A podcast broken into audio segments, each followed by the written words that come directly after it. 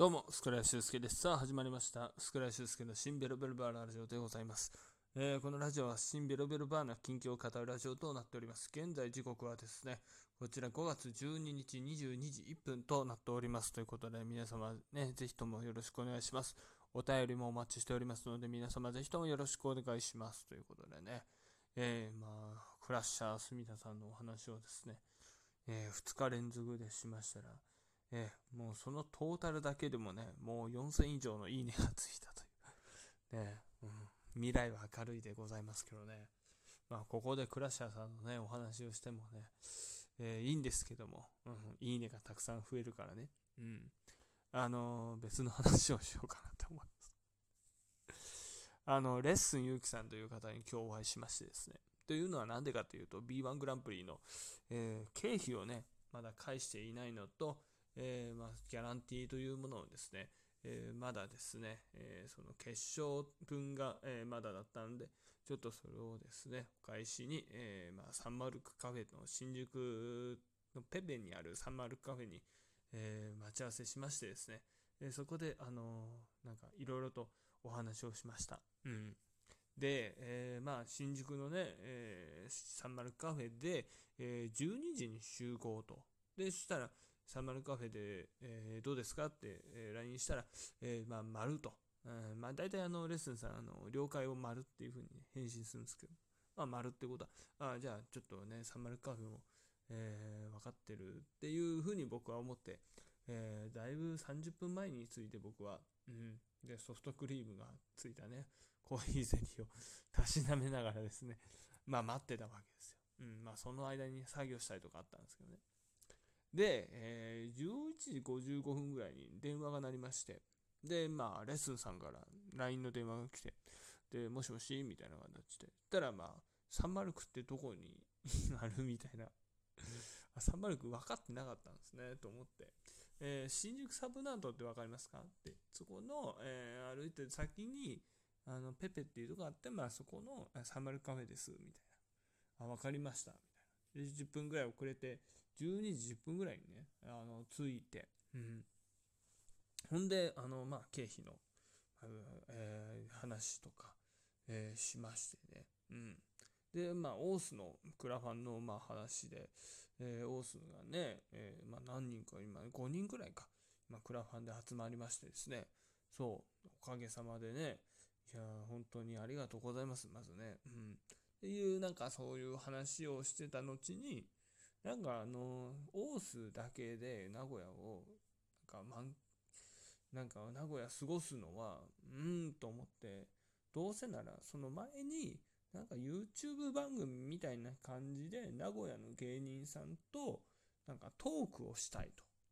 まあいいですね。で、それを、えー、動画データだけを、えー、リターンで、えー、動画だけのリターンを作ったらいいんじゃないかみたいな。うん。だから要するにちょっと、えー、実はあのオースを、えー、前にこういうのを撮ってたんですよみたいなのを、え、入れたら面白いんじゃないかみたいな話をしましてですね。いや確かにね、うん、そういうことっていうのを実際リターンに入れても面白いんじゃないかなと思いまして、いやあのレンガ豊漁さんにちょっと確認を取って、えー、なんかね、そのシアター金色ザメみたいなね、なんかそういう、え会場が、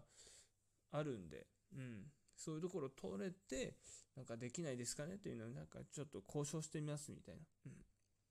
えー、まあそういうことをね、お話ししましたよ。うん。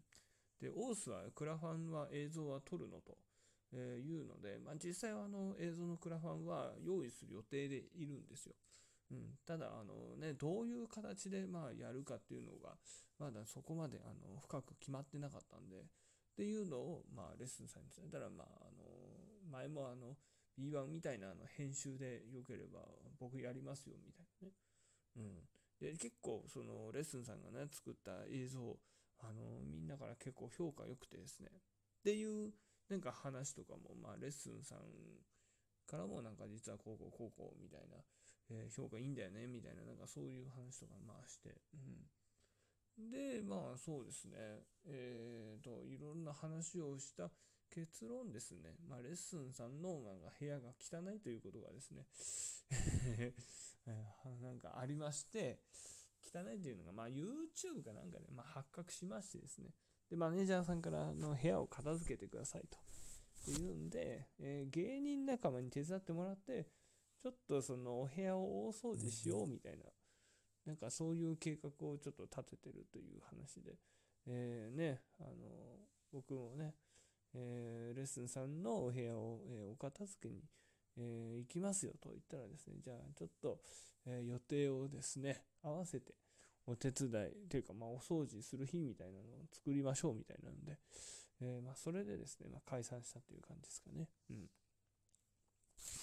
そう。で、えー、まあ、レッスンさんがね、まあ、途中でトイレに行きたいって言うんで、まあ、トイレどこですかって、まあ、店員さんが、店員さんに聞くんでね。うん、で、まあ、僕が知ってたんで、まあ、レッスンさん、あの、外出て、えっ、ー、と、奥の方に、あの、あるんで、そこを使えばいいんですよ、みたいな感じ。ああ、わかった、みたいな感じで歩いてったんですよ。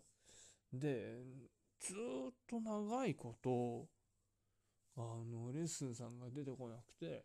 まあ、あの、最初やっぱり大の方かなと思って、でも大の方にしては長えなと思って、あの、しばらく経ったら、まあ、レッスンさんが、ベルト外した状態で、ベルト持って右手かなんかに その、ベルト外した状態で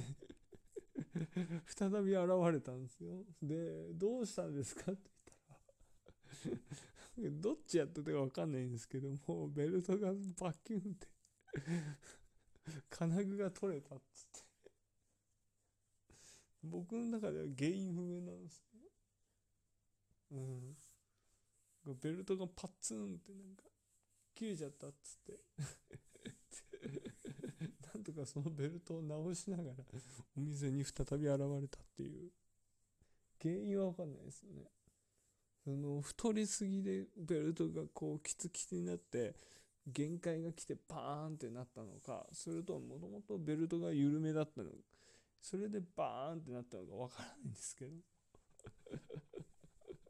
ちぎれたベルトを抱えながらお店に再び現れたんで一体短時間で何をやってんだろうこの人はというふうにいやまさかこうね、ただただ喫茶店でお茶するっていうだけで、ハプニングを起こすのか、この人は、みたいなね。うん。いや、びっくりしましたよ、本当に。うん。で、まあそうですね。で、解散して、で、うんと、僕は僕でね、まあバイトがあるんで、まあしばらく、まあサイゼリにこもってですね、まあいて。で、えっ、ー、と、そんで、まあアルバイトしたんですけどね。うん。で、まあ、丸山さんに会って、6時ぐらいに。そしたら、まあ、今日、あなんか、真面目か真面目じゃないかみたいな、まあ、うちの相方とやってるね、まあ、ラジオトークを、まあ、撮ったばっかで、今、こそう、撮ったばっかで、なんか、あの、店に来たら、いや、いたからさ、みたいな話で、うん。で、まあ、見てよ、みたいな話でね、うん。確か内容がでしたね。要するに、その見たいバンドが無観客ライブになっちゃって、で、本当は、えー、お台場の予約したホテルに泊まって、その音楽ライブを見るっていう予定だったのが、まあ音楽ライブがね、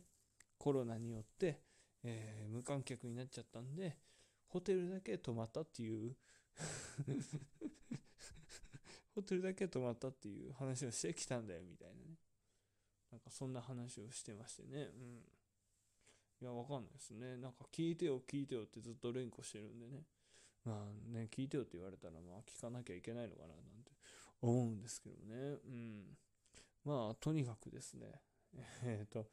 まあ、今日レッスンさんに会ってね、で、丸山さんに夜会ったんですけども、あの、レッスンさんからね、あの、まあ、丸山さんと昨日ジオラマをまあ作ったんですよね。その鉄道ジオラマを、まあ、コンテストに向けてなんですけど、その時に、まあ、丸山さんが、あの、俺、オースに 出るって一言も言ってないとか言ってたんですよ。うん、で、今日会った時に、あ、聞いとけばよかったなと思ってて。うん。いや、まあ実際ね、だって僕らのライブって大体丸山さんくっついてくるんで まあね、なんか突然ね、あのー、行くみたいになったら困るかなと思ったんで、一応名前は入れといて、で、もしね、あの、ダメですってなったらば、まあ、外れるような形は一応取ってるんですよ。なので、まあ、枠で、まあ、入れてるんですけどね。うん。まあ、聞いてないよって言って、ね、そしたら、まあ、弟子のチェケラはどうなんだって話になっちゃうので、うん、まあ、ぜひともね、まあ、ちょっといろいろと奥さんがね、ま、妊娠してるというかいいんで、大変だとは思うんですけど、まあ、一応ね、あの、名前は入れてますんで、いけるようでしたら、言っていただいて、もしね、丸山さんがダメだったら、ちょっとまた、えー、太田トラベルさんもね、代打によこそうかなって思っておりますんでね、はい。今回ね、太っちょカーボーイさんも了承していただいてね、もう、あのー、ぜひともね、またコメントも、えー、寄せていただく形でね、えー、太っちょさんに、えー、冷蔵庫さんに、浜村ボンペイさんに、ザクマシンガ山田さんっていうね、ベテラン打線がすごいですけどね。まあでも6月12日、えー、14時からですね、温泉芸場で、はい、えー、談合やった東京芸人の交流会やりますので、皆さんぜひともよろしくお願いします。というわけでございまして、あ、そうそう、クラファンのご支援もね、えー、皆さんぜひともよろしくお願いします。はい、とにかく冷蔵庫マンさん、芸歴39年以上の方が運営になるんでね、皆さんぜひとも、皆さん来て、えー、皆さんで還暦をお祝いしましょう。えー、以上です。ご視聴ありがとうございました。